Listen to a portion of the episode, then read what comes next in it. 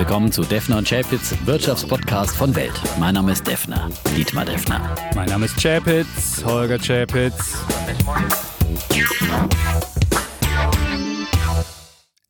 Episode 140, lieber mhm. Defner. Und wir pflegen jetzt eine offene Beziehung. Nach all den Jahren, ja. ja nach all den Jahren, muss man sagen, Beziehung. hat er jetzt einen Jüngeren, ja. Aber er widerspricht nicht. Da kann ich ja verstehen, ja, dass du ja. des Streits leid bist. Gratuliere zu einem tollen neuen Podcast. Täglich alles auf Aktien. Und natürlich frage ich mich als Bulle in dieser Runde, muss ich jetzt alle meine Aktien verkaufen, wenn der Bär in dieser Runde einen neuen Podcast macht, der heißt alles auf Aktien, also der all in geht, ja. Also das ist meine eigentliche Skepsis an der Das ist Skepsis, ja. Alles auf Aktien, Triple A. Ja, ich habe mich auch so ein bisschen beim Start an die neue Marktseite erinnert. Ich erinnere mich noch, bei Welt haben wir eine neue Marktseite, eine extra Seite für den neuen Markt mit so einem extra neue Marktbericht haben wir gemacht. Und äh, naja, wir wissen, was mit dem neuen Markt dann passiert ist. Aber ich hoffe schon, dass ähm, dieses AAA jetzt nicht ein Zeichen dafür ist, dass wir in einem Überschwang leben. Auch wenn wir teilweise Überschwang sehen, da haben wir letzte Woche diskutiert, da können wir ja gleich nochmal drüber ähm, wieder ein paar diskutieren. aktuelle Beispiele. Es gibt wahnsinnig viele Beispiele dazu. Und ich glaube schon, dass diese neuen Menschen ähm, nicht nur sich an der Börse wie im Casino unterhalten wollen und so ein bisschen dieses Gefühl haben, ach das ist Entertainment, sondern dass wir auch mit dem neuen Podcast es schaffen, dafür ernsthaftes Investieren ähm, zu plädieren und Menschen äh, zu erklären, dass es nicht einen Verdoppler in einer Woche gibt, sondern dass man an der Börse im Jahr zwischen 5 und 10 Prozent verdient. Und dafür werden wir jetzt jeden Tag ähm, einstehen und auch erklären, was ist investieren und was ist eher zocken. Auch wenn der Titel dann etwas in die Irre führen könnte, aber wenn man reinhört, dann wird man aufgeklärt. Es ist ja auch wichtig, dass man sozusagen einen Köder auswirft, der auch dem Fisch schmeckt. Genau, also, äh, das, das sage ich gerne nochmal. Es geht wirklich wirklich nicht darum, dass ihr jetzt euer letztes Hemd auszieht und alles in Aktien investiert. Das ist natürlich ein sehr plakativer Titel, sondern es ist einfach, wir wollen halt aufrufen, dass es ohne Aktien kann man halt keinen Wohlstand bilden und auch keine Altersvorsorge oder was auch immer man für, für, für Ziele hat. Und da geht ohne Aktien geht da halt nichts. Und das ist eigentlich der Titel. Und äh, ja. Es, ja, es hört sich auf jeden Fall gut an und ist sch schnell nebenbei morgens konsumierbar. Ich mache es jetzt immer beim Kaffeemaschinen, äh, beim Kaffee ähm, machen, beim, ist gut, mit der Kaffeemaschine, ja, die Kaffeemaschine übertönen, ja. ja. Mein erster Podcast des Tages und ähm, da kriegt man schnell einen äh, raschen Überblick und hier können wir die Dinge nochmal vertiefen und Ganz hier gibt es dann auch noch genau. vom Defner ein bisschen Widerspruch. Ne? und stimmt. der Kollege Seifert, der wird ja vielleicht dann auch irgendwann mal ein paar Widerworte geben. Aber er ist ja noch jung und äh, nickt noch, noch fleißig ab, was Kollege Chapitz ihm. Nein, aber in zehn Minuten muss man ja sagen, also das Ganze geht ja nur zehn Minuten, da hast du überhaupt keine Zeit jetzt für großen Streit, da kannst du auch keine großen, keine Plänkeleien haben, wie wir hier haben. Also das ist eher, da geht es wirklich darum, relativ knapp. Und das ist auch das Schwierige eigentlich an der Sache, dass du dich auf zehn Minuten beschränken musst und nicht lange lange erzählen darfst oder mal was vertiefen kannst. Und dafür sind wir hier da. Und deswegen ist das perfekte Begleitmedium, also. ist jeden Tag alles auf Aktien, einmal die Woche Defner und Chavez und dann ist man eigentlich für die Börse gut präpariert. Wir nehmen es immer abends auf, ungefähr zwischen 10 und 11, damit wir auch die Wall Street noch mit drauf haben und auch wenn da noch Zahlen nachbörslich kommen, die noch mit behandeln können. Und ich sitze dann da. Hattest du nicht den Vorsatz, mehr zu schlafen in diesem Jahr? Ja, das ist, ist schwierig, aber ja, ich sitze dann da in der, im Kleiderschrank und äh, so, äh, ja. Aber äh, angeblich auch viele Podcasts von der New York Times, die ja so immer gepredigt werden als das Nonplusultra, sind auch im Kleiderschrank entstanden. Insofern. Ja. Früher war es die Garage, heute ist es der Kleiderschrank. Ja, ja, da werden Erfolgsgeschichten geschrieben. Ja, ja. Ähm, so viel zur Vorrede über unsere eigenen Produkte und dein Produkt. Ähm,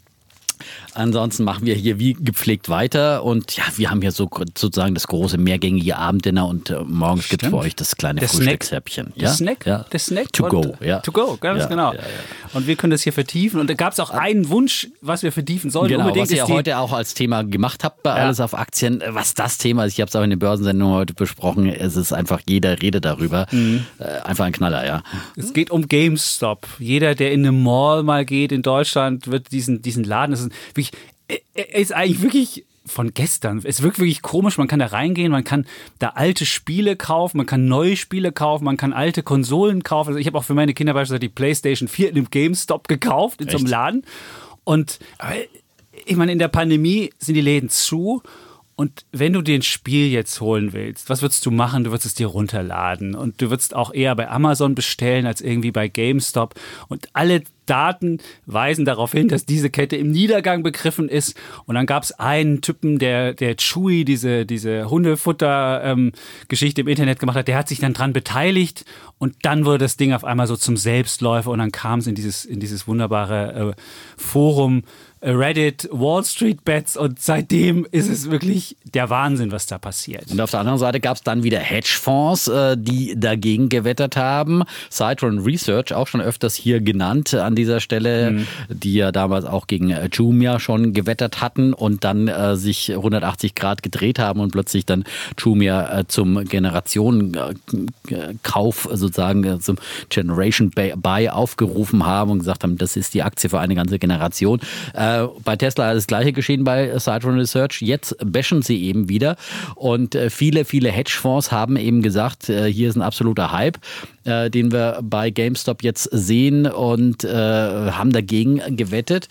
Und dann kam Robin Hood. Ja, genau. Das ist halt dieses epische Battle zwischen diesen Menschen, die sich da versammeln bei diesem Forum. Der Eckert hat halt einen schönen Namen für gefunden. Das ist wie so ein Flashmob. Muss ich vorstellen, mhm. wie so ein Anleger-Flashmob. Wenn man dieses, wenn man sich auch dieses ähm, Forum durchliest, das ist so eine Mischung aus Gaming-Kultur, also Gamer und so ein bisschen Anleger und das alles zusammengepackt ist so, da wird Börse nicht als investierend empfunden, sondern so, oh, wir müssen hier mal aktiv werden und dann werden die Hedgefonds beschimpft als Establishment. Man denkt so, Establishment, okay. Und gegen die müsse man jetzt vorgehen und dann äh, bringen die alle sich zusammen und dann schreibt da einer, ich habe da meine ganze Miete rein investiert und oh. ich habe das gemacht und ich habe jenes gemacht und jeder erzählt seine Erfolgsgeschichten und dann tun sie sich zusammen. Aber was sie halt geschafft haben, sie haben diese Aktie von 20 Dollar auf 170 Dollar nach oben gebracht und alle Hedgefonds die da short waren, also die Aktie sich geliehen haben für 20 und dagegen gewettet haben und sie sahen auf einmal, wie die Aktie sich versieben, verachtfacht hat, dann stehst du da und hast halt wahnsinnige Verluste und dann musst du dir überlegen, was machst du? Und ähm, ja, das ist passiert. Genau, und das erzwingen eben die Robinhood Trader, äh, indem sie sich äh, versammeln und einen, diesen sogenannten Short Squeeze erzwingen, weil irgendwann muss sich ein Hedgefonds, der short gegangen ist, eindecken, weil sonst die Verluste theoretisch in die Unendlichkeit ja. gehen können. Das ist das Gefährliche am Short investieren ist, dass du eben unbegrenzt Verluste haben kannst. Wenn du eine Aktie kaufst, kannst du immer nur 100 Prozent verlieren. Aber der äh, Hedgefonds, der auf ähm, äh, fallende Kurse spekuliert, der kann eben äh, mehrere hunderte äh, und tausende Prozent Verluste mhm. haben und dann muss er irgendwann die Reißleine ziehen. Und wenn du natürlich hier es äh, versammelt schaffst, die reinzuzwingen, äh, dann gibt das nochmal einen richtigen Push für äh, die Aktie. Und das ist wohl gestern passiert bei äh, GameStop. Und dann ist sie halt richtig hochgeschossen, ähm, um zeitweise, wie viel waren es? Ja, bis auf 170 Dollar ging es nach oben. Also es ist wirklich, es war, es war, es war Wahnsinn. Und 145 Prozent Tagesspitze ja. dann an einem genau. Tag.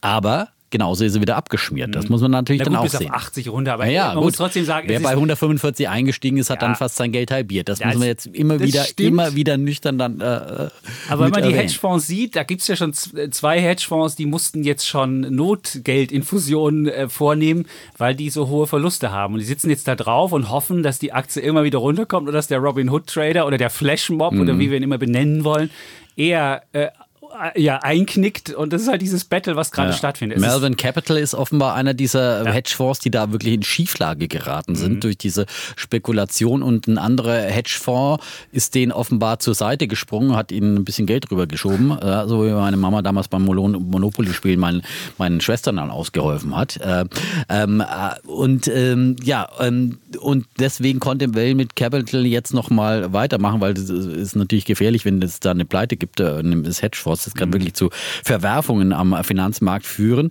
Und eine andere indirekte Folge ist dann interessanterweise, äh, Melvin Capital ist auch einer der größten Short-Spekulanten gegen die Aktie von Varta. Da sind ja auch sehr viele Hedgefonds auf der Short-Seite ähm, aktiv und drücken immer den Kurs auch in den letzten, im letzten Jahr. Deswegen ist, ist diese Aktie. Passiert? Was ist mit Varta passiert? Gestern 10% plus. Endlich so ist, ist, diese Aktie auch mal zum Leben erwacht.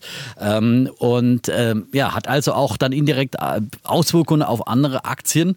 Aber äh, die große Frage ist einfach. Wer am längeren Hebel sitzt und wer am Ende gewinnen wird. Das ist wirklich die spannende Frage. Und ähm, Auf jeden Fall, was, was man in diesem Umfeld sagen muss, Shortseller, also Leute, die wirklich Aktien sich leihen, die verkaufen in der Hoffnung, dass sie sie günstiger wieder einkaufen können in der Zeit, wo es diese Flashmobs gibt, wo wirklich Listen rumgereicht werden, in diesen, in diesen Foren findest du Listen, wo drinstehen, das sind die meist geschorteten Aktien. Und bei GameStop war es so, da waren mehr Aktien short, als überhaupt frei verfügbar waren.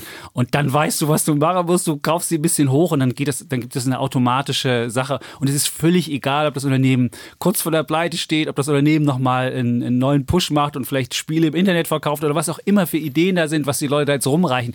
Völlig egal, da geht es halt wirklich nur nur kurzfristig darum, wer kauft, wer verkauft, wer ist in der Schieflage und so weiter. Und das, ich bin mal gespannt, wer am Ende als Sieger davon ja, geht. Die Frage ist natürlich, wer von den Kleinanlegern als, und von den Privatanlegern mhm. äh, da als Sieger rausgeht, weil die Gefahr ist dann einfach immer, dass man zu spät einsteigt und dann eben wieder auf dem falschen Fuß erwischt wird bei solchen Spekulationen. Da muss man extrem vorsichtig sein, wenn man da mitspielen will.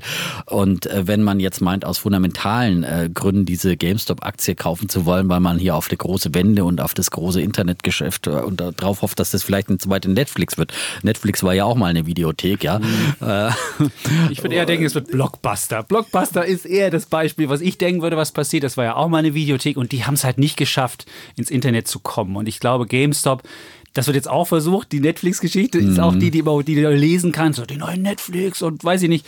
Aber ich glaube, ähm, ja, also, weil es gibt hm. ja genug Online-Anbieter, die da etabliert sind. Ja. ja. das ist jetzt nicht so, dass äh, man da.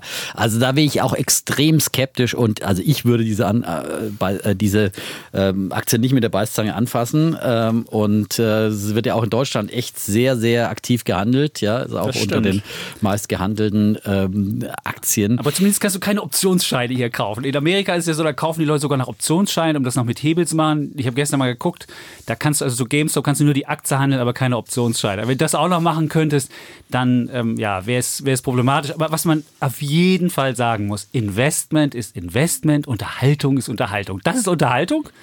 Und was wir hier mit Basisinvestments und vielleicht ein paar guten Anlageideen, das ist Investment. Und das muss man klar unterscheiden und das wollen das wir auch Unterhaltung und Zockerei, muss man sagen. Ja. Das ist ganz klar, das darf man auch so benennen und äh, ich glaube, da ist auch keiner böse, wenn man ihn als Zocker beschimpft äh, oder bezeichnet. Ist jetzt kein, muss jetzt keine negative Bezeichnung sein, sondern ist es ist halt auch ein, ein Trader, der natürlich eine Trading-Strategie da aufsetzt und einfach einem äh, Intraday-Trend hier möglicherweise folgt. Aber dann ist es halt ganz, ganz wichtig, hier wirklich seine Verluste zu begrenzen, wenn man so einen Trend spielen möchte und mit ganz engen äh, Stop-Loss-Kursen zu arbeiten. Äh, das wäre meine Empfehlung, wenn man unbedingt mitspielen will. Mhm. Ich würde die Finger davon lassen. Ähm, aber wenn, dann nur mit Stop-Loss-Kursen, weil sonst kann es wirklich blutig enden. Ja, und Stop-Loss ist aber auch gefährlich, wenn wir jetzt nehmen wir an, die Aktie von, von GameStop notiert bei 100 und man sagt, ich will, wenn sie unter 100 fällt, ähm, einen Stop-Loss haben. Es gibt auch manchmal so Situationen, wo eine Aktie bei 101 notiert und im nächsten, der nächste Zug ist erst bei 80. Also es ist nicht so, wenn man den Stop-Loss bei 100 gezogen hat, dass man dann sofort die 100 auch bekommt, wenn sie drunter geht, sondern man genau. bekommt den nächsten Kurs unter 100. Und wenn der 80 ist, dann bekommt man auch eine 80. Das man, nur zur Information Nacht, nebenbei. Wenn man über Nacht dann äh, die Aktien hält, dann ist ja. es ganz gefährlich, wie die am nächsten Tag dann eröffnet, weil da haben wir zwischendrin keine. Also da gibt es viele Gefahren und da sollte man wirklich dann wirklich auch nur spekulatives Zockergeld einsetzen, mit dem man dann so ein bisschen spielen will. Für langfristige Investoren ist das nichts. Oder wenn man unbedingt sagt, jetzt ich glaube so langfristig an diese Perspektive, dann sollte man einfach so eine Welle jetzt erstmal abwarten, äh, bis sie die Zocker da auf beiden Seiten ausgetobt haben, weil Hedgefonds sind natürlich auch nichts anderes als Zocker ähm, institutioneller Art mit großem großem Geld. Und ähm, ich bin auch kein Freund von Hedgefonds, weil wie gesagt, die waren ja auch bei meinen Lieblingsaktien wie Tesla zum Beispiel ja äh, oft auch, haben dagegen gewettet und haben sich da auch blutige Nasen natürlich geholt, wie wir wissen. Auf der anderen Seite haben sie viele oft auch schon äh, Dinge aufgedeckt. Fall Wirecard zum Beispiel mhm. äh, gehört dazu und die liegen auch mal richtig und mal falsch. Und ja, man wird sehen, wie dieses Drama um GameStop Drama. endet. Ja. Ja, aber, aber richtig oder falsch liegen hat halt nichts mehr mit, mit fundamentalen Sachen jetzt zu tun in der Welt, wo, wo sich kleine Menschen zusammenfinden und, und große Vereinigungen machen. Ja, aber langfristig, Costolani hat immer ja. gesagt, der Hund, äh, die Aktie, der Aktienkurs ist wie, wie ein Dackel an einer langen Leine und der läuft mal in die eine und mal in die andere Richtung, aber sozusagen langfristig, mittelfristig kehrt er immer wieder zum Herrchen zurück und kehrt immer wieder auf diese Trendlinie des fundamentalen äh, Wertes äh, zurück. Und das kann man sich Ach, da auch wunderbar. gewiss sein sein. Ja. Das pegelt sich dann wieder ein. Aber es sind natürlich nicht nur diese Aktien, sondern momentan, also es, es schießt alles äh, gestern so viele Aktien auch in meinem Depot, die über 10% plus gemacht haben. Das ist ja schon fast nichts mehr Besonderes heutzutage. Mhm. Solche wahnsinnigen Kursausschläge. Ich will mal zu zweien was sagen, die ich hier auch schon öfters äh, als Aktienideen genannt habe, wo immer wieder jetzt Fragen kommen von, von äh, Usern, die schreiben, was ist da los? Die Aktie macht gerade 20 Prozent plus oder noch mehr oder macht auch mal Minus. Ähm, E-Hang zum Beispiel. E-Hang habe ich ja erst vorgestellt hier bei 21 Ideen für 2021 und die ist ja seitdem, ist eigentlich schon vorher äh, abgegangen ähm, und aber seitdem auch nochmal beschleunigt. Also das ist ja der Passagierdrohnenhersteller, der führende, muss man sagen, bezeichnen sie sich selber und das kann man, glaube ich, wirklich eher ihnen auch zubilligen. Haben schon 10.000 äh, Flüge unfallfrei absolviert und da gab es auch ein paar Nachrichten, die da nochmal die Kurse getrieben haben. Ähm, jetzt jetzt in den, in den letzten Wochen. Sie haben äh, zum Beispiel, ähm, Sie haben ja so eine kleine Passagierdrohne mit, für zwei Personen, die autonom fliegen kann.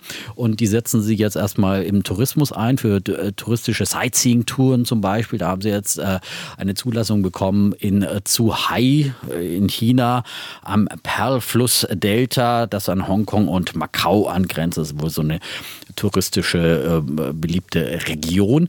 Und sie sind in Europa auch in Konsortium eingetreten, ähm, das sich eben um urbane Mobilität äh, kümmert, wo irgendwie alle Großen mit dabei sind. Ähm, ähm, urbane Mobilität eben aus der Luft. Da ist eben auch Boeing und Airbus in diesem Konsortium mit äh, dabei. Air Mobility Urban heißt dieses Ding, wo man sich dann äh, drum kümmert, wie man das hierzulande auch äh, regeln könnte in, in Europa. Da sind sie eben auch mit an Bord und die Aktie, äh, die ist ja äh, hat sich vervierfacht Beispiel, fast, seitdem ja, du sie hier genau, vorgestellt genau. hast. Genau, ich hatte sie ungefähr bei 25 Dollar ja, vorgestellt. Und jetzt ist sie bei 95. Genau. Und äh, der ja, Market Cap mittlerweile 5 Milliarden. Gut, wenn das irgendwann mal ein richtiger Markt wird, ist ja 5 Milliarden wenig. Wenn es nichts wird, ist Wenn's es 5 Milliarden ist viel. Aber ja. auf der anderen Seite, die haben ja schon äh, Dinge in der Luft, die, fahren, die fliegen mit Passagieren. Das ist jetzt nichts irgendwie so eine Nikola Seifenblase und Fantasiegeschichte, äh, sondern ähm, aber natürlich gibt es so viele Wettbewerber in dem Markt, da können auch andere kommen, die dann besser werden. Aber äh, momentan haben sie die Nase vorn und von daher glaube ich grundsätzlich, äh, dass die äh, ein gutes Investment sind. Aber bei dem Kurs muss man jetzt wirklich aufpassen. Die sind halt wirklich hochgeschossen wie eine Fahnenstange. Und da gibt es dann immer mal Rücksetzer. Wer sich dafür interessiert, für diese Idee, ähm, der sollte vielleicht einfach mal einen Rücksetzer abwarten und das Ganze mal auf die Watchlist legen, bis sich das äh, wieder ein bisschen beruhigt. Da gibt es sicherlich auch mal wieder schwächere Tage. Aber grundsätzlich, äh, denke ich, ist das eine, eine interessante Idee nach wie vor. Habe ich selber im Depot und grundsätzlich sagen wir, haben wir eigentlich jetzt auch diesen äh, Disclaimer, Disclaimer? Nein, wir wollten ja, ähm, deswegen sagen wir es nochmal verbal. Wir wollten den schönen Disclaimer von Alles auf Aktien auch bei uns einspielen mit der wunderbaren Fanny Juschten, unserer ja. Kollegin, die auch einen eigenen Podcast hat. Ja? Hat die? Ja, so einen Familienpodcast. Unsere kleine Welt heißt der, wo okay. sie von zu Hause erzählt. Ja. Okay, man sieht ja vielleicht demnächst auch machen. Wenn ich im Kleiderschrank sitze und die Frau sagt, jetzt ist aber gut hier. Genau, dann kann ich auch meine kleine Podcast Welt. Dann hört man das im Hintergrund, die kleine ja. Welt vom Chapitz. Wunderbar. Unsere kleine Welt ja. live, ja, wie damals ja. unsere kleine Farm. Also, okay. und die spricht mit ihrer tollen Stimme. Äh, Dass das nur Ideen sind und Gedanken und jeder genau. diese Ideen oder Gedanken, wenn er sie umsetzt, auf eigene Gefahr macht. Das macht sie wirklich wunderbar. Also, jetzt hat es nochmal der Kollege Chapitz vorgetragen. Aber ich kann das nicht so gut. Ja, aber war jetzt äh, auf jeden Fall, äh, der Disclaimer war dabei und sagen auch immer dazu, wenn wir selber investiert sind. Bei IHANG ist das der Fall. Und äh, die Position ist natürlich dann in meinem Depot auch größer geworden. Also ähm, und eine andere Position in meinem Depot, und die, das ist jetzt schon länger eine Aktie, die ich hier schon öfters als Idee vorgestellt habe, ist die äh, Chumia, Jumia, Genau, das darfst du nicht nuscheln. Bei E-Hang hast ja, du damals ja. auch genuschelt. Immer was ich auch genuschelt. Also, das ist, Nein, das aber da habe ich auch gesagt, e Immer wenn der Defner nuschelt, das wird eine gute Aktie. Das ist, das ist jetzt die, die Nein, Strategie. Ja also, immer wenn er nuschelt, ich ja noch mal auf Deutsch. Ich sage jetzt immer E-Hang, weil ich meine, das, okay. sind Chinesen. Ich meine, wie soll man da sagen? Muss man nicht Englisch. Auf Chinesisch heißt es ja eh wieder Hang Hang. So. Ist die so? Ja, wahrscheinlich, irgendwie sowas. Na egal.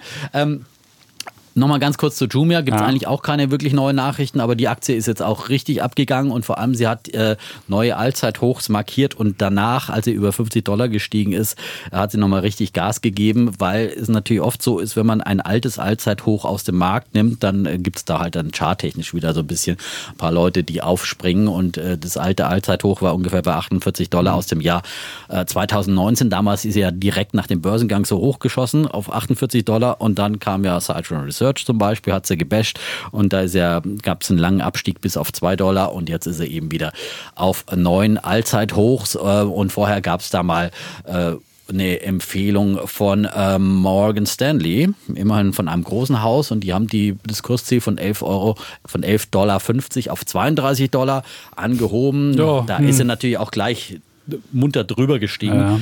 Ähm, ist jetzt auch schon wieder ein bisschen ambitioniert bewertet und da geht das Gleiche, wenn man die, die, wahrscheinlich die meisten, die sich dafür interessiert haben, haben diese Idee dann irgendwie umgesetzt.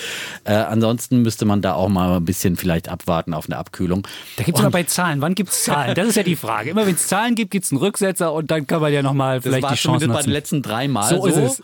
Und Wann gibt es Zahlen? Hat uns auch der, der Uwe aus Freising hat uns ja. geschrieben, ja, der hat auch eben nach Ihang gefragt, äh, nach, nach, nach Jumia gefragt und hat gesagt, er hat damals am 10.11. am Tag der Zahlen mhm. äh, hat er sich notiert und ist dann da eingestiegen, als er abgeschmiert ist, ja, und freut sich seitdem. Okay, 10.11. Äh, müsste einfach 10.2. wieder Zahlen sein. Okay, dann musst du ungefähr so drei Monate. Ich glaube, es gibt, mhm. ich habe noch keinen äh, Termin gesehen, keinen konkreten. Dann kommt mhm. ja dann meistens auch die Jahresbilanz mit dazu, das dauert dann vielleicht ein bisschen länger. Mhm. Äh, muss aber auch nicht immer mal heißen, weil es jetzt dreimal der Fall war, dass sie enttäuscht haben. Vielleicht gibt es ja auch mal eine positive Überraschung, wer weiß. Eine positive, eine positive, positive Überraschung. Positiv, ja, positiv. Und es ist die, äh, um das nochmal, die Internetplattform für, für Afrika auch als Amazon Afrikas bezeichnet. Und äh, ja, in Afrika ist jetzt natürlich Corona auch angekommen, könnte man vielleicht auch da nochmal den digitalen Markt dann etwas äh, beflügeln. Aber die Wette ist im letzten Jahr zumindest noch nicht aufgegangen. Ja. Mhm. Und es gibt jetzt auch ein Research House, habe ich noch nie gehört, Tellimer, und die sagen 74 Dollar Kursziel kaufen.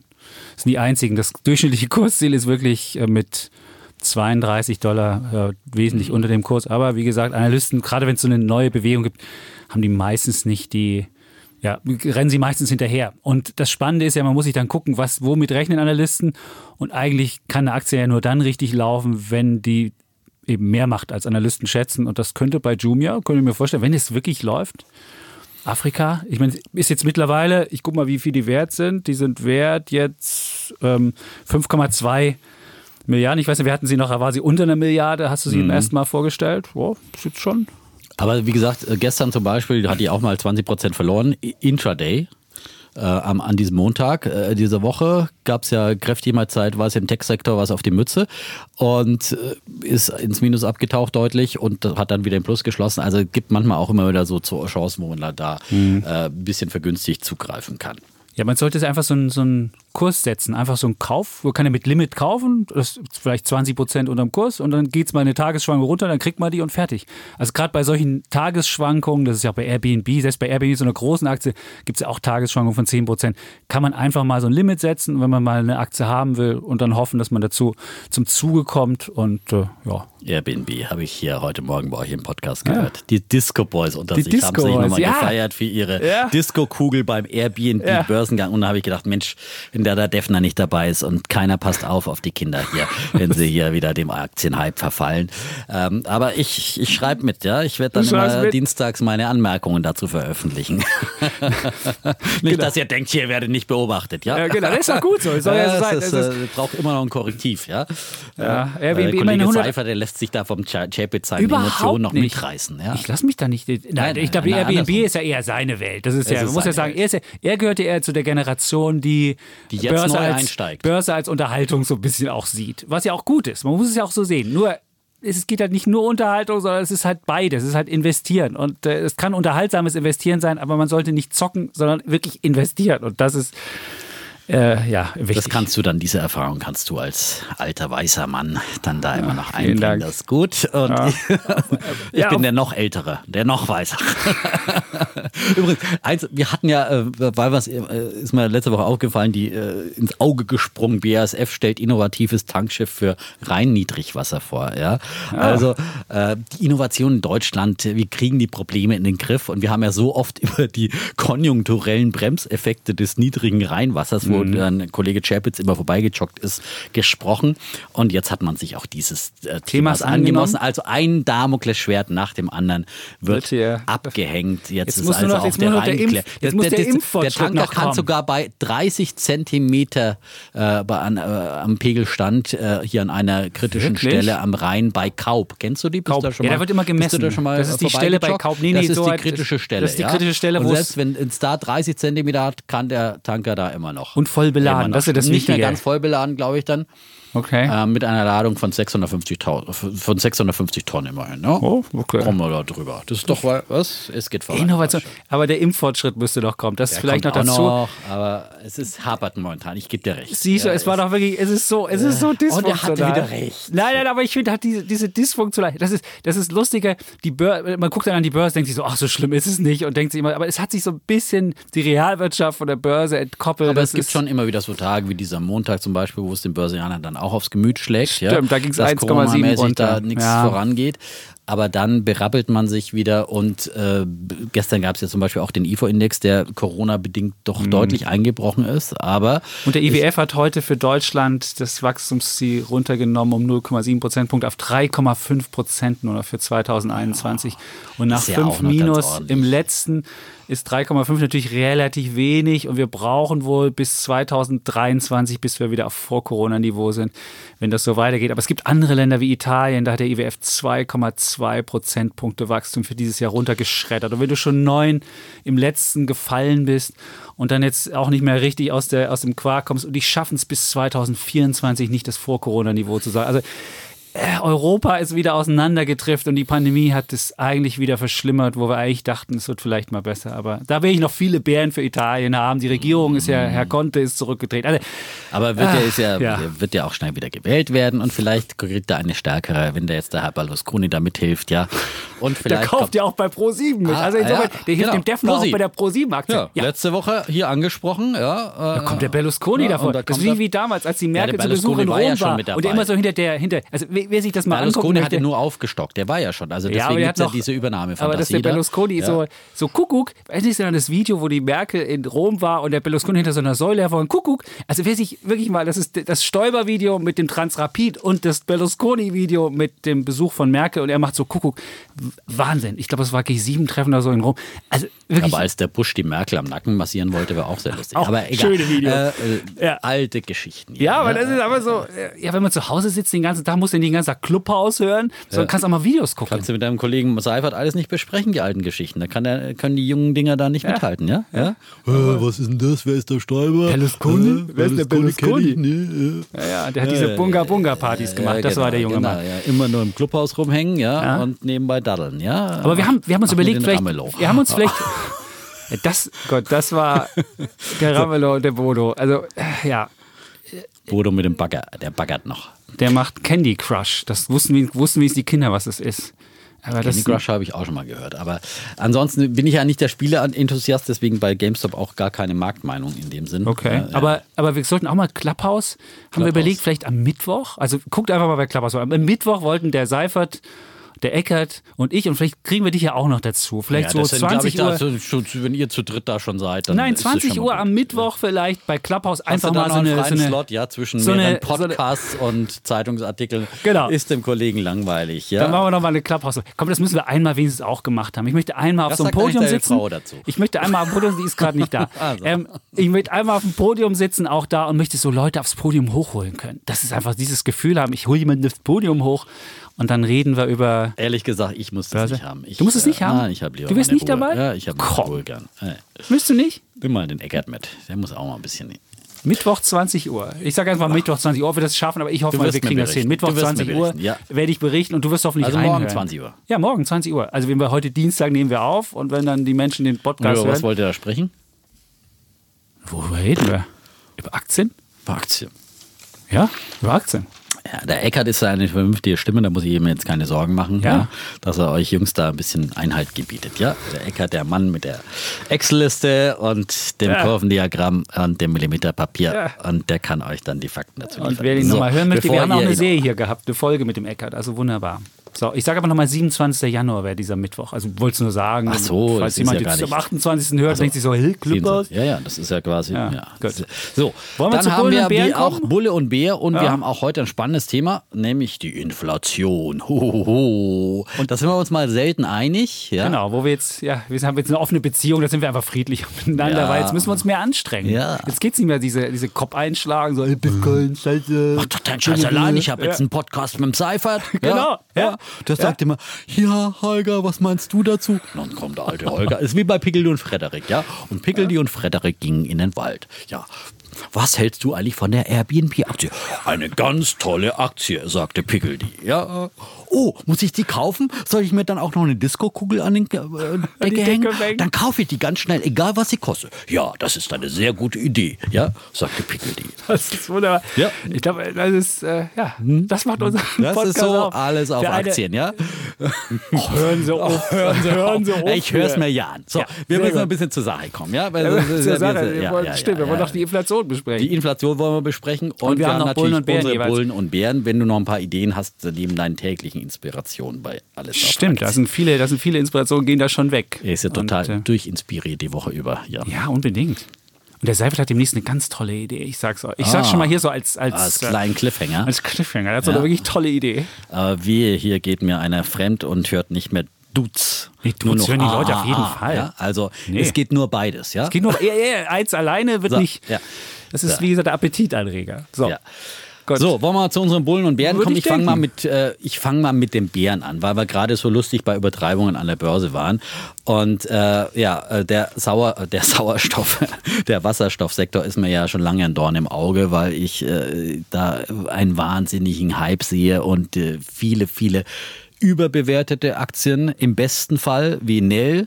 Ja, viele, die an Betrug an, rangrenzen wie Nikola, ja, und äh, viele, die möglicherweise sogar sowas sind, also wie gezielter Betrug. Ich will das Wort jetzt nicht so in den Mund nehmen, aber ich möchte mal den, äh, das Anlegermagazin Der Aktionär zitieren, die, Die? Äh, hm? Die immer so Die Zocker, haben- das sind die heißesten Zockeraktien 2020. Meinst Ja, du die? Wirklich? Die, genau. Die, Okay, haben in der die. letzten Ausgabe, letzte Oh. Woche, mit einem wirklichen Warnhinweis in roter Schrift und Ausrufezeichen äh, vor einer Aktie gewarnt, äh, nämlich Clean Power Capital.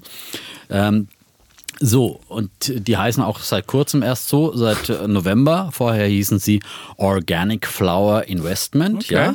Und jetzt machen sie natürlich auf Clean Power. Wir erinnern uns an unseren gut laufenden ETF, äh, Clean Tech äh, ETF, ähm, iShares Clean Tech, wie er nochmal? Damit haben sie es nicht geschafft. und Jetzt versuchen sie einen auf Jetzt das andere. machen sie halt eine auf Clean Power, ja. Und Okay, äh, das ja, ist ja, okay. das sieht man ja häufig, ja.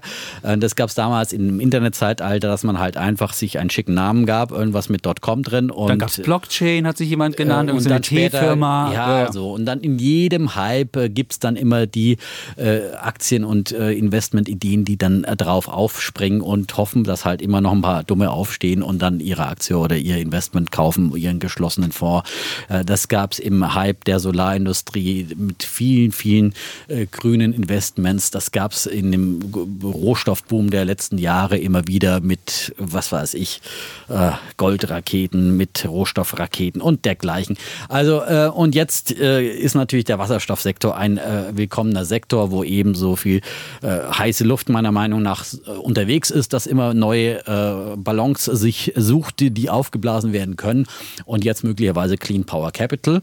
Ähm, die haben vorher haben sie auf Cannabis gemacht, das war ja auch schon so ein Trendsektor, ja. Und äh, da ist ja dann so, da haben wir ja immer schon davor gewarnt. haben wir gesagt, stimmt. Cannabis, also in den Anfängen unseres Podcasts, als das ja auch so richtig aufgeblasen war, da ist ja der heiße Rauch ziemlich entweicht. Obwohl, Äh, meine, das, der, der Sektor kann ja laufen, er aber hat halt keine ja, ja. Gewinne. Genau. macht halt keine Gewinne, Nein, weil aber es, ist, es kann auch ein Zukunftssektor sein, das wollen wir ja, ja gar nicht sagen. Und jetzt ist, kommt natürlich wieder ein bisschen neue Fantasie. Cannabis jetzt mal ein kleiner Ausflug äh, rein mit, mit beiden.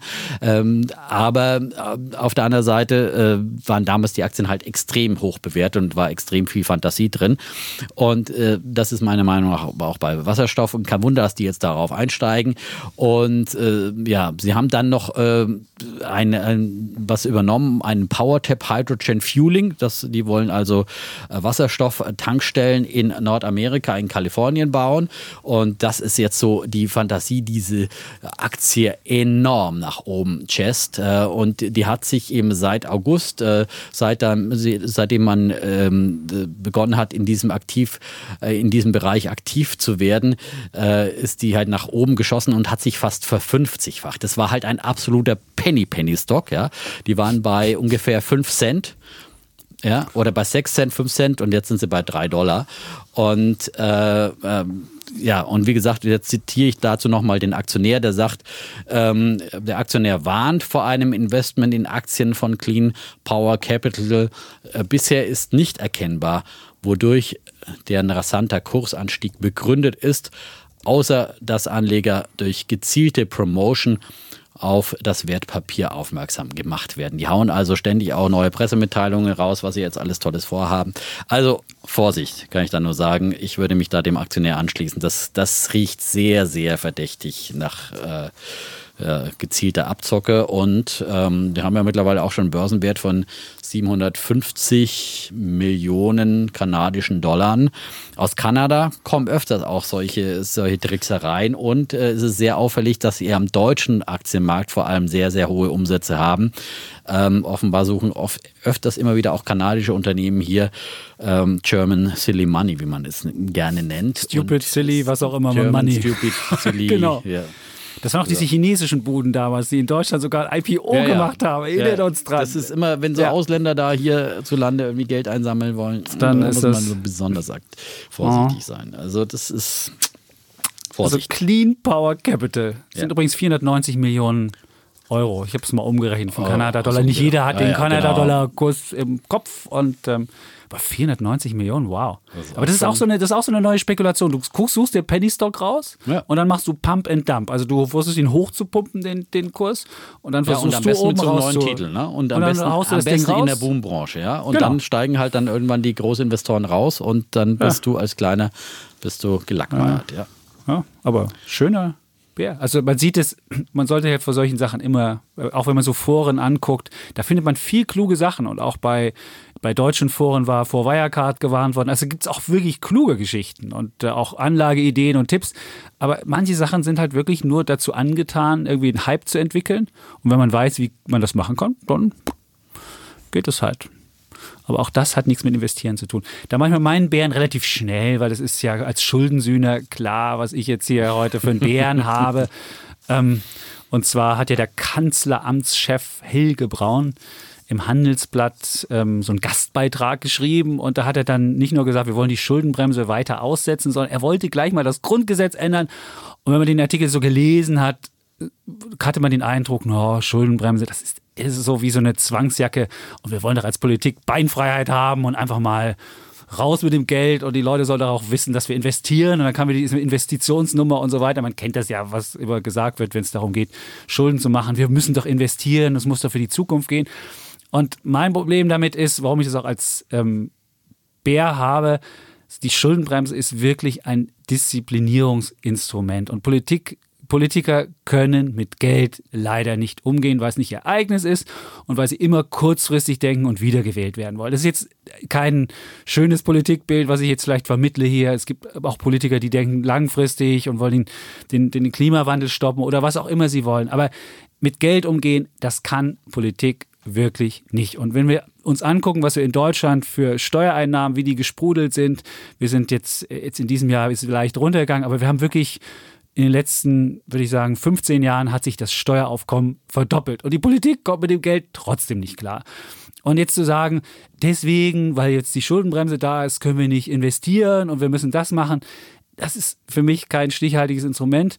Und für mich ist die Schuldenbremse oder insgesamt so eine, Sache, ist halt wie so ein Disziplinierungs- Instrument.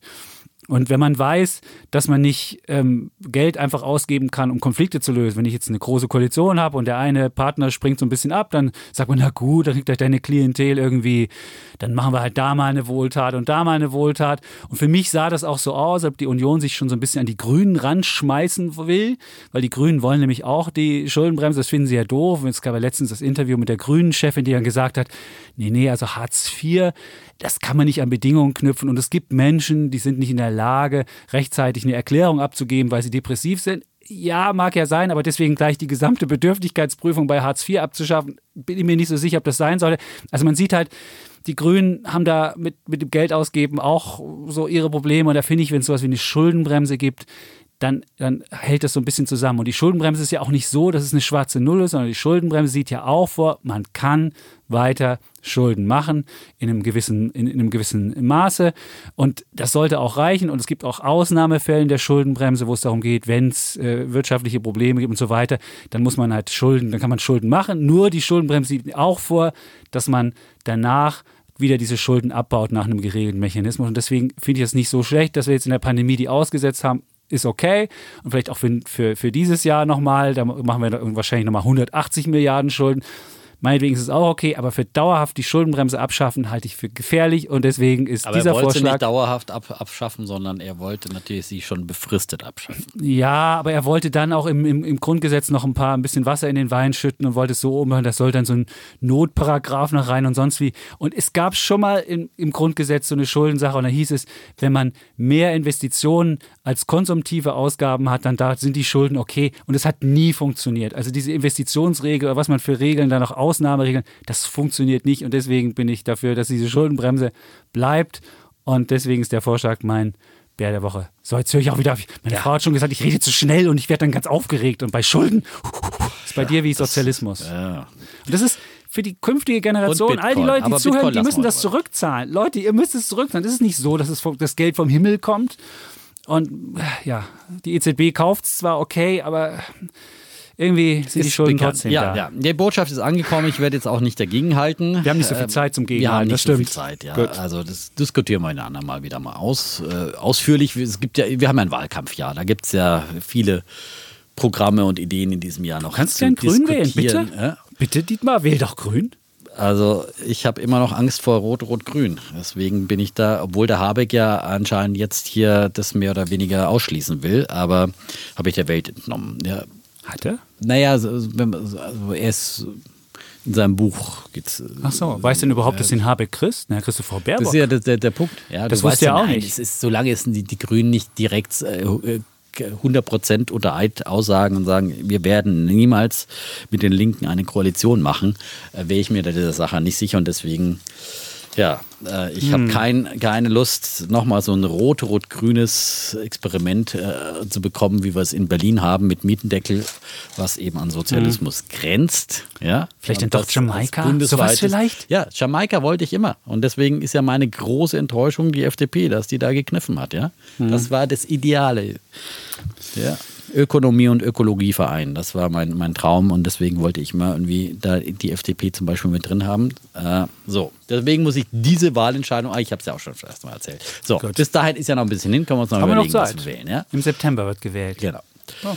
So, ähm, Bulle. Ich habe einen Bullen aus der grünen Ecke, auf jeden Fall. Der würde von, einem, von einer grünen äh, Beteiligung an der Regierung sicherlich auch profitieren, wobei jetzt nicht direkt dieser Bulle, sondern also der Bulle geht jetzt an Norwegen und an seine Erfolgsstrategie in Sachen E-Mobilität auch schon öfters mal so nebenbei erwähnt.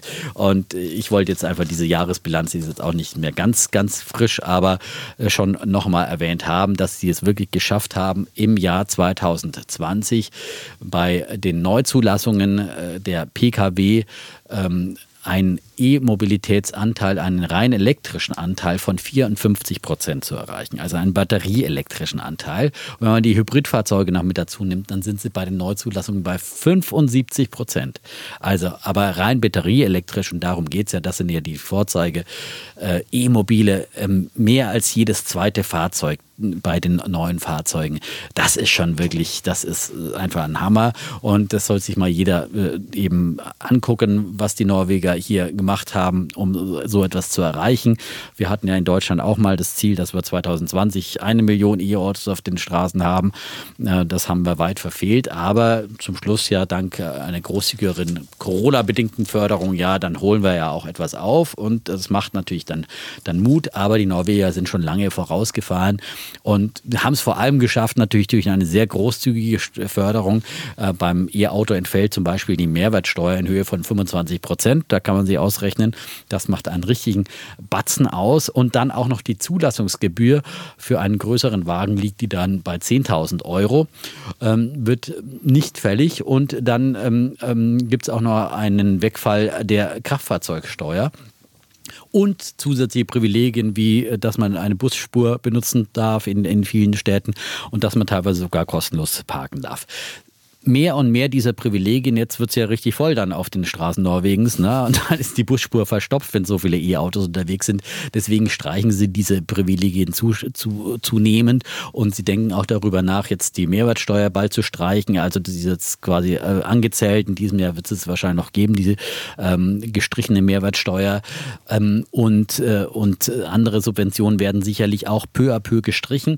Aber das kann man ja dann auch machen, weil inzwischen sind ja die E-Autos auch viel günstiger günstiger, als sie noch am Anfang waren, vor einigen Jahren, als es nur die teuren Teslas gab zum Beispiel. Und äh, mittlerweile gibt es immer mehr eben günstigere Varianten. Und das zeigt sich dann auch in den Top 3. Und da muss man wirklich sagen, Hut ab vor Herbert Dies, ja, äh, der äh, ja mit, seinem, mit seiner Strategie Elon Musk nachzueifern und anzugreifen im E-Auto-Bereich hier wirklich erfolgreich war. Und wenn man das auf diesem führenden E-Auto-Markt schafft, äh, dann äh, möglicherweise auch andernorts, denn der VW VW-Konzern äh, hat von den Top 3 zwei Plätze besetzt und zwar sogar den ersten mit dem Audi e-tron. Und Tesla wirklich tatsächlich auf Platz 2 verdrängt mit dem Model 3 und auf dem Platz 3, da ist der ID3 von VW, der ja erst im Herbst auf den Markt kam und ist trotzdem in der Jahresbilanz schon auf dem dritten Platz. Also das sind wirklich respektable Erfolge und ich finde, das lässt auch hoffen für VW. Also ich, ich finde, ich habe ja auch schon mal den ID4 hier als Bullen vorgestellt und ich glaube, dass einfach VW der führende deutsche Elektroautobauer ist und zunehmend wird. Da gab es auch Anfangsprobleme und wir wissen das alles mit den Software-Updates und so vieles hat nicht funktioniert. Aber ich glaube, man ist da auf dem richtigen Weg und ähm, deswegen glaube ich einfach, dass die, dass die Volkswagen-Aktie auch noch viel, viel zu niedrig bewertet ist, äh, dass da diese E-Mobilitätsbewertung, wie wir sie natürlich bei Tesla sehen und wie wir sie aber auch bei den Chinesen jetzt immer mehr eingepreist bekommen, bei, bei den E-Autobauern und, und immer mehr Auto, dass die bei Volkswagen überhaupt nicht mit drin ist. Zumal Volkswagen ja dann letzte Woche auch schon erste vorläufige Zahlen gebracht hat, haben immerhin 10 Milliarden Euro Betriebsgewinn eingefahren im Corona-Jahr 2020. Aber die mussten Strafe viele, zahlen, weil sie CO2-Ziele ja, genau, nicht geschafft haben. Verfehlt, die haben sie knapp ja. verfehlt, aber die werden sie jetzt sicherlich einhalten können beim nächsten Mal. Oder äh, kaufen so, bei Tesla. Ja. Hätte er doch machen können, der Herbert. Der hat gesagt, Mensch, Elon, ja, gut, dann kannst, du noch ein paar, so so. kannst du mir noch ein paar Verschmutzungsrechte verkaufen? Nein, aber ich glaube, ich bin da sehr zuversichtlich für, für VW und für die VW-Aktie. Die habe ich auch im Depot. Und ich habe natürlich auch noch ein paar Teslas, aber ich glaube, wahrscheinlich hat jetzt äh, aus Sicht von zwölf Monaten auf jeden Fall VW mehr, mehr Potenzial, mehr Aufholpotenzial als, als Tesla. Tesla sind wir natürlich gespannt, was da diese Woche für Zahlen kommen. Das Stimmt. Ich glaube, Mittwoch kommen die. Mhm. Mittwoch. Aber Tesla ist natürlich immer noch derjenige, der die Maßstäbe setzt und vorausfährt. Aber ich glaube, Herbert Dies 1,3 Millionen. Der immer noch im Amt ist, entgegen den Vorhersagen von Herrn Chapitz. Ja. Der war ja auch in Davos jetzt, hat auch da beim digitalen Davos irgendwas erzählt. Ja, Davos. Ja, stimmt. Schön war. Ja, da waren wir letztes da, Jahr, das erinnere mich. Aber, ja. aber wer wirklich auch mal einen ganz kruden Auftritt sehen will, der kann sich den chinesischen äh, Präsidenten anschauen. Ein solcher heuchlerischer Auftritt. Er redet von Weltfrieden und von irgendwas. Gleichzeitig macht er mit den Indern an der Grenze rum, schüchtert die Taiwanesen ein. Also so ein heuchlerischer Auftritt habe ich noch nie gesehen. Und danach auch noch. Er redet aber auch von Multilateralismus ja, und sagt, wir müssen die Probleme Regeln. weltweit lösen und er reicht der Welt die Hand. Ja. Und nee, äh, dann er reicht der Welt nicht der Hand. Er, er, macht wirklich Machtpolitik und im Zweifelsfalle sagt er, dann machst du halt den Deal nicht. Im und Zweifelsfall so muss man ihn aber beim Wort nehmen dann. Und, äh, beim Wort nehmen. Er ist jetzt Präsident auf Lebenszeit. Er war ja damals der Anführer der freien Welt. Er erinnere mich noch dran, 2016 war er auch in Davos. 2017 hatte die Rede gehalten in Davos. 17, stimmt, 17 ja, war es. Genau, vor vier Jahren. Und das vor war halt die Jahren. Rede, wo er schon wusste, was kommt. Äh, nämlich Trump, der die Globalisierung zurückdrehen wollte und die Globalisierung angeschossen hat. Ja. Und äh, China hat damals sich offen für Globalisierung gezeigt. Und Nach diese Hand, Regeln. diese Hand hat, ja, aber diese Hand hat Trump komplett ausgeschlagen und hat, hat, hat äh, äh, quasi vorhin hingespuckt und hat gesagt, hier, ich mache jetzt hier auf die er das hat Hongkong an die Kandare genommen, ja, er hat die Uiguren, hat, hat er, er hat da wirklich... Ich, Dann kommt immer die Uiguren. Was sind die Uiguren? Ich meine, wenn du im eigenen Land gegen eine Minderheit derart vorgehst, dann hast du jegliches moralisches Recht verwirkt, hinzustellen und die Hand der Welt auszustrecken. Ehrlich, das kann wirklich nicht sein. Und auch Herr Dies hat nochmal gesagt, ja, die Chinesen, die mögen demokratisch nicht so doll funktionieren, aber ich kann da glänzende Geschäfte machen. Prima, wunderbar, dann soll man es aber auch so sagen. Ja, und dann soll sagen, man aber auch sagen, dass auch dein Arbeitsplatz von, von, äh, wahrscheinlich von der chinesischen Industrie mit abhängig ist, weil wir als deutsche Volkswirtschaft einfach extrem abhängig sind von China und das ist, gehört einfach auch zur Wahrheit dazu. Und wir können nicht immer nur sagen, wir machen nur mit lupenreinen Demokratien Geschäfte, ja, nur mit all denen, die unseren ethischen äh, Standards gerade entsprechen. Und äh, da läuft auch in vielen Demokratien äh, vieles schief, ja, was, was so nicht okay ist, ja.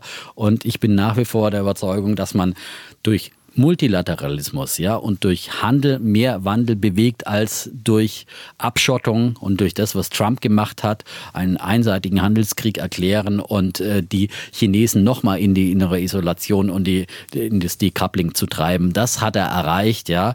Und äh, jetzt, wenn China kommt und sagt, wir wollen an den äh, globalen Problemen mitarbeiten und wir strecken die Hand aus, wir wollen gegen die Erderwärmung kämpfen.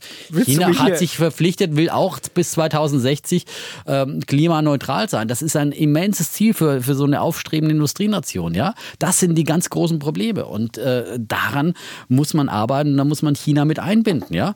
Äh, und nicht nur diesen Konfrontationskurs. Trump war damit überhaupt nicht erfolgreich. Das war ein kompletter Irrweg.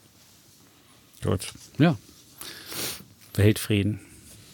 Was heißt Weltfrieden? Es wird immer äh, Reibungspunkte geben. Du erzählst geben. über Weltfrieden und machst und streitest dich mit den Indern um die irgendeine Grenzstreitigkeit, um ein, um ein Stück Land und es gibt da Tote. Ich meine, ehrlich, das ist doch nicht glaubwürdig. Wie glaubwürdig ist doch na gut, egal. Und zu sagen, ja, bei der Pandemie haben wir ein paar Ärzte losgeschickt. Ey Leute, ihr habt das Ding am Anfang vertuscht. Die Pandemie ist aus China losgegangen. Da habe ich kein Wort der Entschuldigung oder des Bedauerns oder irgendwas gehört. Ich höre nur, ah, wir sind die großen Helfer und retten euch jetzt davon. Naja, sie haben die als erstes haben, die Pandemie, sie haben Ja, aber die äh, haben ganz, es lange vertuscht ja, und haben und das, sogar diesen ja, ersten, diesen. Du glaubst diesen, doch nicht, dass die Pandemie dann nicht rausgekommen wäre und dann wäre es halt äh, eine Woche Möglicherweise wäre die aber Geschichte eine andere äh, geworden. Die, ohne Vertuschung. Wir wissen es nicht. Bekämpft, ja. Also wir wissen es nicht. Und, wir äh, wissen es nicht. Wir können, es gibt leider keine kontrafaktische Geschichtsschreibung, was jetzt Pandemie anbetrifft, aber so, das ist nicht gut, unser Thema heute. Ist auch nicht unser Thema, aber genau. ich war nur dieser Auftritt war, ja, ähm, gut, dann sage ich schnell meinen Bullen. Das muss jetzt auch relativ schnell gehen und wir haben ja so viel über hippe Sachen und über Unterhaltung und sonst was. Bin ich so ein bisschen oldschoolig ähm, in meinem Bullen der Woche. Dividende, weiß überhaupt jemand, was Dividende ist von den jungen Menschen, die an der Börse starten und eigentlich denken, Aktien steigen. Und das ist mir doch egal, was Dividende ist, ob was ausgeschüttet wird. Ich setze auf Kursgewinne. Äh, ja, auch, aber wenn man sich die Geschichte anguckt, sind Dividenden eigentlich eine ganz äh, schöne Angelegenheit. Und warum ist jetzt ähm, Dividende mein Bulle der Woche? Siemens ist nämlich das erste deutsche Unternehmen, das ähm, die Dividendensaison startet. Die hatten ja Zahlen und dann ist am 4.2. ist dann Zahltag und dann kommt das Geld wenige Tage später auf dem Konto an. 3,50 Euro pro Siemens-Aktie gibt es. Es war 40 Cent weniger als letztes Jahr, aber man hat ja auch schon Siemens Energy, so ein, so ein ähm, Spin-off hat man ja auch schon bekommen und deswegen ist die Dividende ein bisschen höher, aber ich finde 40 Cent plus den Spin-off, also Siemens ist wirklich ein Unternehmen, was sich ganz, ganz gut geschlagen ganz hat. Toll. Ganz toll. Ich glaube, sind die auf Rekord sogar? Ja, die sind an, am Freitag nach den Zahlen, die ja überraschend gut ausgefallen sind zum ersten Geschäftsquartal, dann, glaube ich, 7% sogar gestiegen, die gute mhm. alte Siemens. Und dann natürlich bereinigt um die Abspaltung von Siemens Energy auf ein neues Allzeithoch gestiegen. Hat mich auch gefreut. Ich habe ja auch ein paar Siemens-Aktien im Depot. Hast du? Habe ich, ja. Habe ich noch nicht. Ja, weil ich habe ja gesagt, ich schichte ja zunehmend auch um von ja. äh, Gewinnern im Technologiebereich von Teslas ja, auf die auf, stillen, auf heimlichen Dividendenstars, ja, ja, damit man einfach da wieder ein bisschen Heu in die Scheune einfährt. Heu in die Scheune. So, ja. Das ist, lernt man auf der auf, auf Bauernhof. Ja? Stimmt, das war du, ja die Idee, dass man die Gewinne Erntezeit und da musst du für die für den Winter, für den schlechten Zeiten vorsorgen und da bringst du es in Sicherheit und da gibt es für mich nichts Besseres als die Dividendenaktien, ja, die dann, die du dann wirklich da langfristig liegen lässt, ja, in einem unbeliehenen Depot. Ja, aber Siemens, Bayer, Bayer hatten wir ja letzte mhm. Woche schon, genau. Aber jeden Fall ist das der Start. Dann gibt es Infineon, ist dann der nächste und die große Dividendensaison in Deutschland startet ja eigentlich erst immer so im April, Mai. Dann gibt es die Hauptversammlung und die ähm, Dividenden. Und warum man auf Dividende auch nicht verzichten sollte, zeigt einfach ein Blick auf den DAX oder insgesamt Europa. Wenn man beispielsweise die letzten zehn Jahre beim DAX sieht, hat man mit dem DAX 95 Prozent gemacht, also in Summe, aber 43,5 Prozent nur ohne Dividenden. Und 45 Prozent des DAX, und der DAX ist ja so ein Index, der die Dividenden immer mit einberechnet, also 45 Prozent der DAX-Performance kommt von Dividenden. Also dann sieht man einfach, dass Dividende wirklich was ausmacht. 7 Prozent jährlich war die Performance beim DAX in den letzten ähm, zehn Jahren und 3,2 Prozentpunkte kamen von Dividenden. Auch wenn wir den MSCI ähm, Acqui angucken, der Our Country World, unser Lieblingsindex, den wir immer haben, da ist ungefähr zwei Drittel Kursgewinn und ein Drittel Dividende. Also international ist Dividende nicht so stark, gerade in Amerika nicht, weil es da viele Tech-Werte gibt. Und deswegen, ähm, die sind ja nicht so dividendenstark wie äh, traditionelle Unternehmen, aber trotzdem ein Drittel Dividende ist auch da. Da haben wir in den letzten zehn Jahren insgesamt 11 Prozent pro Jahr ähm, gemacht. 7 Prozent Kurs und 4 Prozent Dividende, also 4 Prozentpunkte von den, von den 11. Also sieht man auch da. Und zwar hat die Pandemie jetzt auch bei vielen Dividendenzahlern gewütet und viele haben ihre ja, Zahlungen eingestellt oder gekürzt, beispielsweise Finanztitel, Industrietitel oder zyklische Konsumgüter. Aber es gab auch viele stabile Sachen, Gesundheit, Versorger, Telekom, die haben ihre Dividenden aufrechterhalten. Man muss sagen, Dividendentitel waren jetzt in der Vergangenheit nicht so berauschend, sind nicht so berauschend gelaufen. Wir hatten ja öfter, öfter auch mal die ähm, Dividend-Aristokrats, insbesondere diesen, dieser globale Dividend-Aristokrats. Da waren Unternehmen drin, die nicht so in der Sonne standen, weil das keine Tech-Werte drin waren. Und wenn man Tech insgesamt ausgliedert und den Rest sich anguckt, das, der ist halt wirklich auch nicht gut gelaufen. Und deswegen ähm, sind die ganzen ähm, Dividendensachen nicht so gut gelaufen. Wenn man auf Europa guckt, da war Dividende noch einigermaßen, sind die Dividendentitel noch einigermaßen mit dem Gesamtmarkt mitgelaufen, weil europäische Indizes ja nicht so viel Tech haben. Deswegen ging das noch. Aber wenn man sich jetzt vorstellt, dass möglicherweise wieder eine gewisse Normalisierung ist, dass vielleicht, und jetzt kommen wir ja gleich auch in die Diskussion mit, mit der Inflation, vielleicht die Inflation wieder ein bisschen kommt und die Inflation bis und die, die Zinsen auch wieder ein bisschen steigen, dann könnte Dividende auch wieder ein Faktor sein, der mehr zieht und dann kann man auch mit Dividendentiteln wieder mehr machen. Und vielleicht guckt man sich einfach mal ähm, Dividendentitel an. Ähm, Dividend äh, Global Aristocrats ist schlecht gelaufen in den letzten Jahren, ja, aber möglicherweise könnte das jetzt auch wieder ja, zumindest äh, die Underperformance vorbei sein, dass es vielleicht mit dem Markt oder vielleicht sogar besser läuft. Auf jeden Fall bringt es Stabilität ins Depot und deswegen mein Bulle der Woche. Dividendenaristokraten oder, oder Dividendensaison oder Dividenden insgesamt. Ja, Dividenden. Immer eine Dividenden. Sache, ja. Und ja. Äh, gerade dann auch für äh, langfristige Anleger und die dann auch äh, gerne auch Einkommen erzielen wollen, sowas wie früher Zinseinnahmen, Dividende ist nicht der neue Zins. Das, das haben wir 2020 das schmerzhaft gesagt. gelernt. Ja, das haben genau. wir gelernt. Das ist, gibt keine Garantie auf Dividenden, aber schon die Hoffnung, dass sie dann wieder zurückkommen. Mhm. Und vor allem, dass Dividenden dann auch immer wieder steigen können. Also wenn man langfristig in eine Aktie investiert, dann gibt es ja immer wieder so Beispiele, wo dann über ja, und vor allem, so wo, wo, dann halt irgendwann mal die Dividende so hoch ist wie das ursprüngliche Investment, Investment in die Aktie, ja. ja. weil die Dividende Jahr für Jahr gestiegen ist, mhm. ja. Und das freut natürlich dann, ja, wenn du das ist dann für mich halt auch zum Beispiel eine gute Altersvorsorge, wenn man in auch Dividendenaktien investiert. Und äh, da gibt es ja viele, viele feine Möglichkeiten. Ich finde bloß immer schade, dass bei ausländischen gibt es ja auch große, hohe Dividendenzahler. Es ist immer so komplex ist dann mit der, mit der Quellensteuer, die man sich dann aus den gegebenenfalls aus den Ländern zurückholen muss, manchmal auch gar nicht Viel kriegt. Spaß. Ja. Äh, und deswegen setze ich da ehrlich gesagt, ich bin da einfach wirklich zu faul und setze dann auf, auf, auf, auf deutsche Dividendenwerte. Oder ein ETF, die machen das für dich. Beim ETF, genau. Das, das würde ich dann auch, auch machen. Ja keine Einzeltitel. wie internationale Dividenden, das würde ich genau. dann mit ETFs abbilden und bei den Einzeltiteln würde ich es dann bei den Deutschen eher, mache ich so. Äh, überhaupt keine Idee oder sowas, sondern, aber. Wobei bei Dividende geht es sogar aktiv. Also ich glaube, Jens Erhardt, äh, Global Dividend, der ist, der ist einer der besten Invest äh, ähm, Dividendenfonds. Also da kann man auch mal gucken, weil weil diese, diese äh, synthetisch zusammengesetzten Sachen, wo man einfach nur guckt, entweder nach der Dividendenhöhe oder nach der mhm. Dividendenstabilität, das kann auch mal schief laufen und dann hat man vielleicht lieber jemanden, der nochmal drauf guckt und da kann aktives Management, auch wenn es teurer ist, am Ende besser sein. Aber ich finde, wenn man da so ein paar Klassiker liegen hat, die kann man einfach auch liegen lassen. Was, also gerade so, so, Sachen wie Siemens, Bayer, Telekom, die ich alle im, im Depot habe, das sind so die Dividendenzahler, die kann man da, finde ich, schon auch sich langfristig hinlegen. So, so, du würdest unser Thema einleiten. Genau, und das hat auch in dieser Woche gibt es da sogar Zahlen zu. Es geht um die Inflation und die Frage, ob die Inflation ein Comeback erlebt. Und ähm, am Donnerstag kommen Inflationszahlen für Deutschland. Wir hatten in den letzten Monaten ja immer negative Inflation, also minus 0,3 Prozent. Das lag daran, dass die Mehrwertsteuer gekürzt worden war. Und wenn man dann im, zum, im, Vergleich zum Vorjahr gesehen hat, ist es halt zustande gekommen.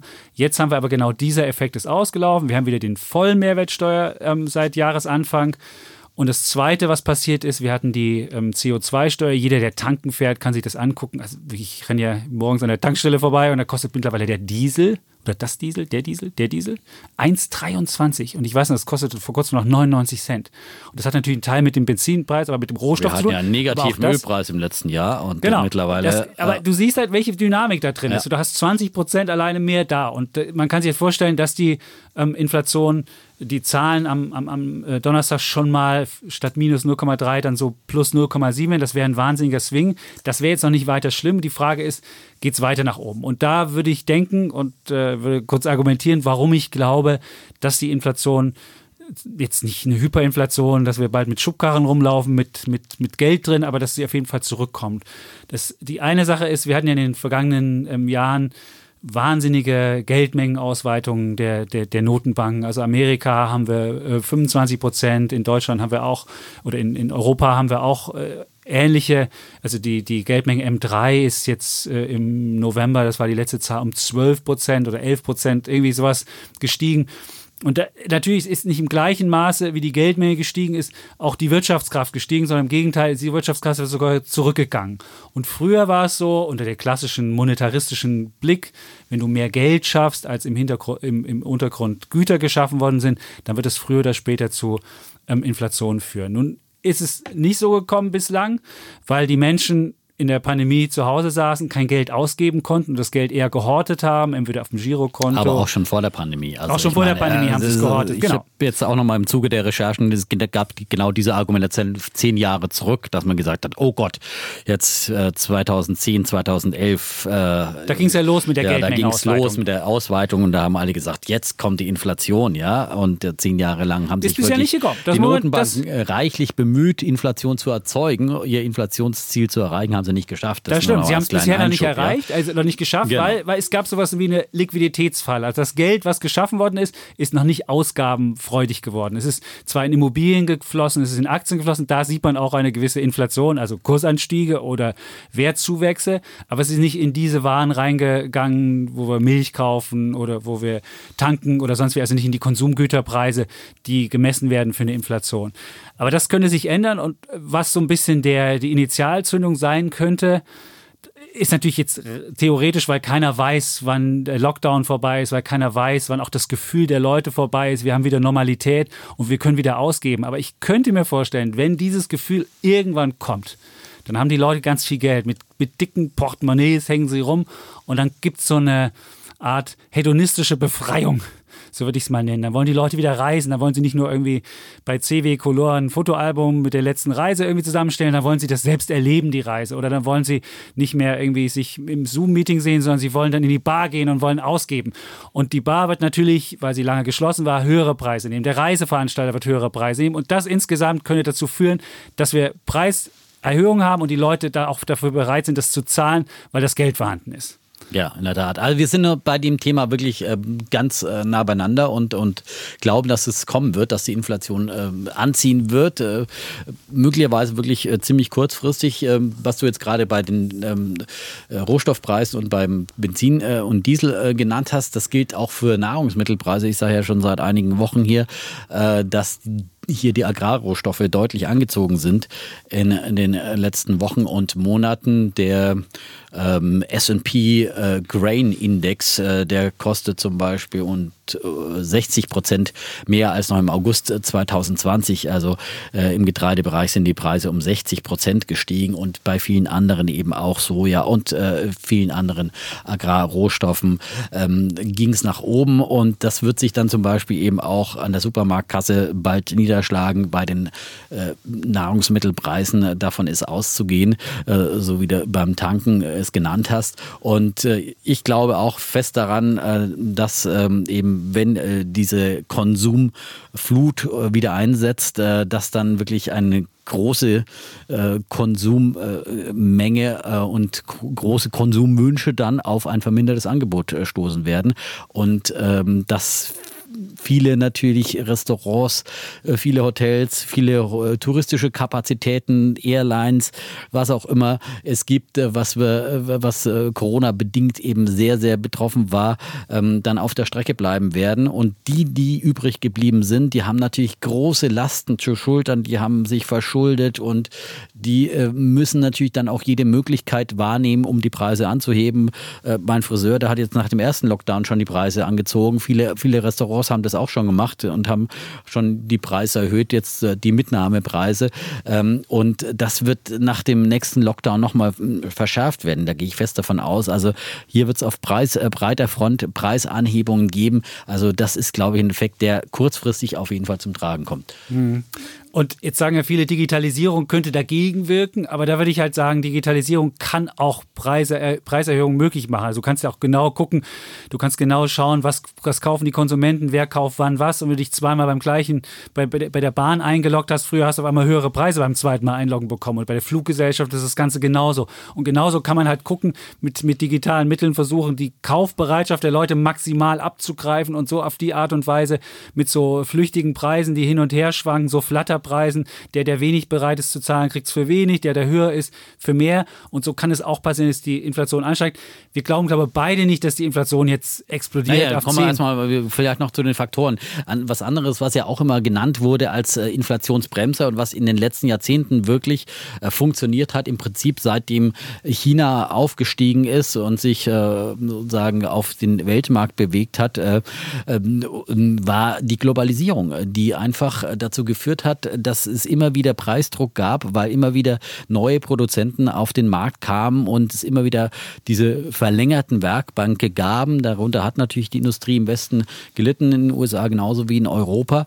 Aber das hat halt langfristig die Preise gedrückt, weil äh, Firmen entweder direkt verlagert haben oder zumindest ihren Belegschaften drohen konnten. Also wenn ihr jetzt hier streikt und äh, wenn ihr jetzt mehr Geld wollt, dann werden wir verlagern. Und deswegen war eben auch der Lohndruck und die, die Lohnmacht der Gewerkschaften einfach sehr, sehr eingeschränkt. Und deswegen gab es eben nicht diese ganz großen äh, Lohnerhöhungen in den letzten Jahrzehnten, eben aufgrund dieser beiden großen Trends, äh, Digitalisierung und Globalisierung. Und ähm, ja, da kann sich auch einiges ändern, zum Beispiel im demografischen Bereich. Äh, denn, ähm, und es gibt jetzt ja auch äh, einige Forscher, die zu dem Thema jetzt auch Bücher geschrieben haben, ähm, die diese Theorie ähm, von der kommenden Inflation vertreten und die argumentieren vor allem eben ähm, mit der Demokratie, äh, Demografie. die Demografie, ja, äh, äh, Charles Goodhart und äh, Manchoy Bratan und äh, die sagen halt ab Mitte des Jahrzehnts, äh, da wird eben die Demografiewelle äh, zu, zuschlagen, äh, vor allem in Europa, aber auch in China. Wir kennen ja die Folgen auch der Einkindpolitik da. Und äh, dann wird einfach, dann haben wir einen Fachkräftemangel und dann sind eben die Arbeitskräfte in der Lage, auch wieder deutliche Lohnsteigerungen durchzusetzen, was sich dann eben auch auswirken wird. So Lohnpreisspirale. Früher war es ja so, man kann keine Inflation schaffen, wenn es einfach nur mal einen kurzfristigen Preispush gibt. Weil, wenn, wenn das muss sich fortsetzen in der Ökonomie und das könnte dann passieren. Und deswegen glaube ich zumindest, dass wir so Mitte der 20er Jahre so 4, 5 Prozent Inflation haben. Und man kann nicht damit rechnen, dass die Notenbanken dann voll auf die Bremse treten und voll was dagegen tun.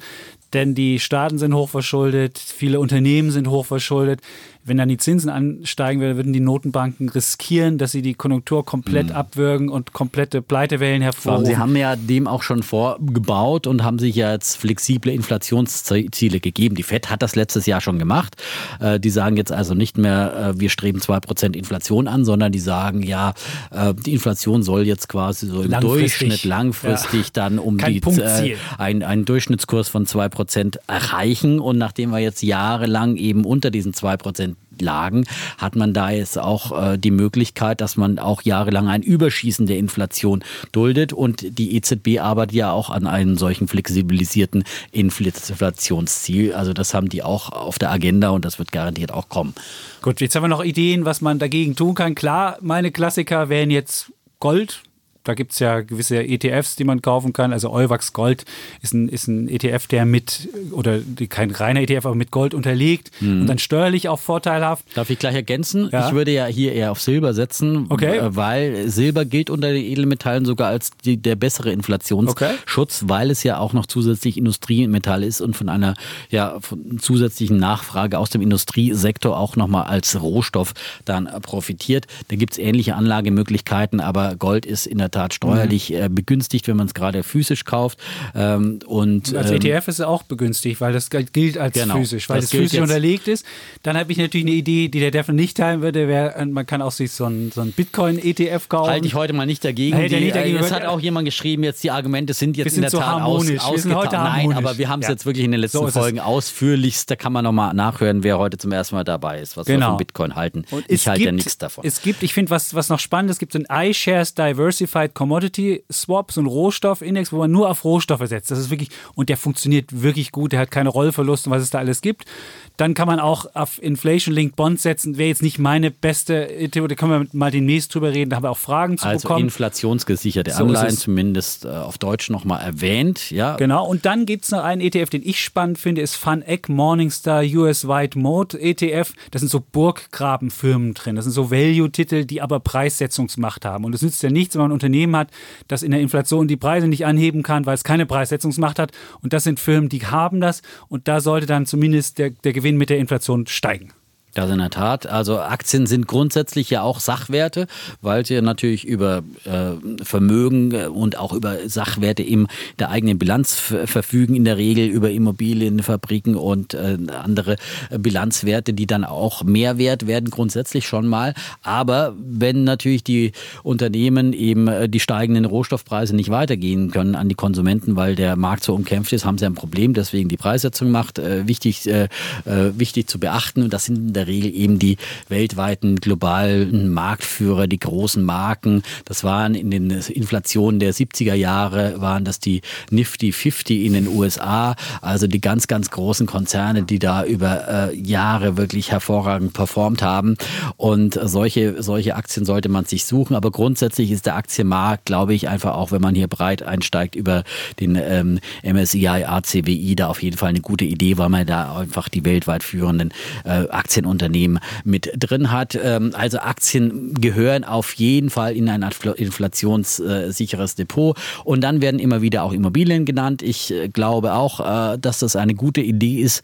Ähm, und wenn man sie dann noch auf Pump finanziert, dann äh, profitiert man doppelt, weil dann seine Schulden ja auch weniger wert werden, wenn man das heutzutage noch mit günstigen Krediten jetzt langfristig absichert, sich langfristig niedrigere Zinsen sichert, weil die Zinsen werden in der Inflation auch steigen und deswegen sind Anleihen Anleihen, eine ganz schlechte Idee übrigens, äh, Bonds und ähm, äh, Renten in dem Sinn. Also Anleihen sollte man, finde ich, ja, da nicht im großen Stil haben, weil die, äh, auch wenn die Zinsen dann steigen, äh, fallen allerdings die Kurse der Anleihen. Und das ist ein ganz, ganz großes Risiko für Anleiheninvestoren, die heute in Anleihen investieren. Die sitzen dann auf ihren niedrigen Zinsen und die Kurse werden auch noch weniger wert. Und dann hat man wirklich hier große Verluste Sicherheitsrisiken und hat nicht mehr einen angeblich sicheren Hafen. Davor Finger weg und lieber Immobilien, gerade für den Eigennutz, finde ich immer eine gute Idee. Ähm, da muss man auch seine Mieteinnahmen nicht versteuern und ähm, hat sich langfristig abgesichert, aber es ist natürlich schwierig, hier fündig zu werden.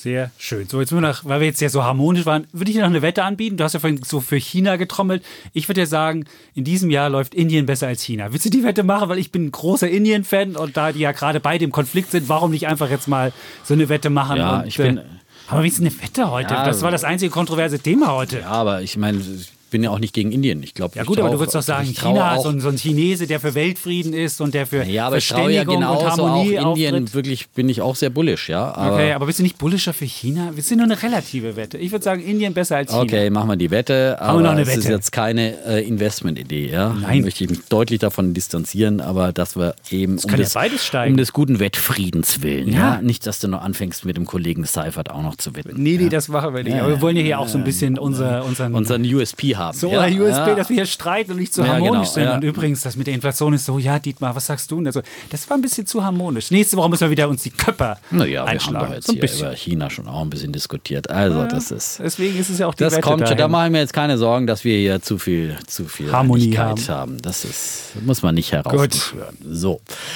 Ja, ähm, ansonsten empfehlen wir alles auf Aktien. Ja, ja. Jeden Morgen frisch und neu äh, mit und? Äh, frischen Inspirationen. Und einmal die Woche werden wir das Ganze weiter hier aufarbeiten in Defner und Schäpitz. Ja, unbedingt. Hören, darüber reden, fünf Sterne geben und was Beiden man auch immer machen kann. Ja, ja genau. sehr schön. So ist es. Und äh, bis äh, dahin bleiben wir auf jeden Fall Bulle. Wir sagen Tschüss und Ciao. Das Kannst sagen wir auch noch. Das ja. vergesse ich ja immer. Ja, sag also, du bitte. Ich sag Tschüss und Ciao. Wir bleiben Bulle und Bär Defner und Schäpitz. Thank you.